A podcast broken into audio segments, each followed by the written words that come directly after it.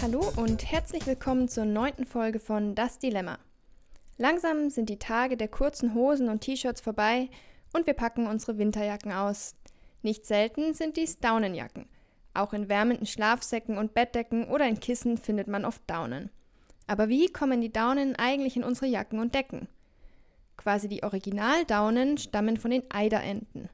Eiderenten sind Meeresenten und kommen vor allem an den nördlichen Küsten der Ost- und Nordsee vor. Um zu brüten, suchen sie sich geschützte Orte an Land. Wenn die Küken geschlüpft sind, geht's schnell wieder hinaus aufs Meer. Zurück bleiben die weichen, flauschigen Daunen, mit denen die Nester ausgepolstert wurden. Diese werden schon lange von den Menschen vor Ort gesammelt und wegen ihrer wärmenden Eigenschaften sehr geschätzt. Dabei hat sich über die Jahrhunderte eine Art Symbiose zwischen Mensch und Ente entwickelt. Die Menschen sorgen für Sicherheit, indem potenzielle Feinde wie Füchse ferngehalten werden und sammeln dafür die übrig gebliebenen Daunen ein. Doch als die Daunen immer gefragter wurden, waren die Mengen nicht mehr ausreichend. Deshalb fing man mancherorts an, die Daunen schon während der Brutzeit einzusammeln und mit Stroh zu ersetzen. Der Aufwand der Daunenernte lohnt sich jedoch oft nicht.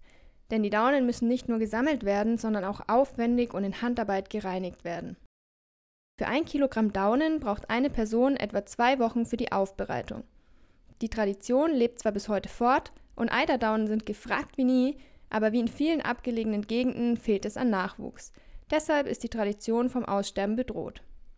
So oder so gibt es nicht genügend Eiderdaunen, um den weltweiten Bedarf an Daunen zu decken. Deshalb greift man oft auf Gänsedaunen oder Entendaunen zurück, wobei beide etwas weniger hochwertig, aber auch billiger sind. Um an die Daunen zu kommen, werden aber natürlich nicht mühsam Gänsenester oder Entennester abgesucht, sondern die Daunen werden von den Tieren gerupft. Dabei unterscheidet man zwischen Lebendrupf und Todrupf. Beim Lebendrupf werden die Daunen einfach aus dem Leib gerissen, teilweise sogar maschinell und bis zu sechs Mal, da die Qualität der Daunen mit jedem Mal zunimmt. Lebendrupf ist in der EU verboten. Allerdings gibt es ein rechtliches Schlupfloch, das es erlaubt, die Daunen während der Mauser der Vögel, also wenn sie ihr Gefieder wechseln, abzubürsten. Ob die Betriebe sich allerdings jede Gans vorher anschauen, um zu überprüfen, ob sie gerade in der Mauser ist, ist fraglich. Außerdem gibt es Hinweise darauf, dass Lebendrupf in vielen osteuropäischen Ländern illegalerweise noch praktiziert wird. Und sowieso kommt ein Großteil der Daunen aus Nicht-EU-Ländern wie China, dem weltweit größten Gänsedaunenproduzenten. Dort ist Lebendrupfen erlaubt. Auf jeden Fall ist Todrupfen die deutlich weniger brutale Variante, obwohl dies auch nicht garantiert, dass die Tiere ein artgerechtes Leben führten. Zum Beispiel werden die Gänse oft noch für die Stopfleberproduktion verwendet und so lange zwangsernährt, bis die Leber verfettet und als Stopfleber bzw. Foie Gras verkauft werden kann. Dies ist auch in einigen EU-Ländern noch erlaubt.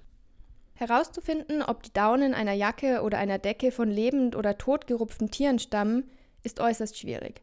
Oft können nicht einmal die Hersteller selbst die Herkunft der Daunen zurückverfolgen. Aber es tut sich was.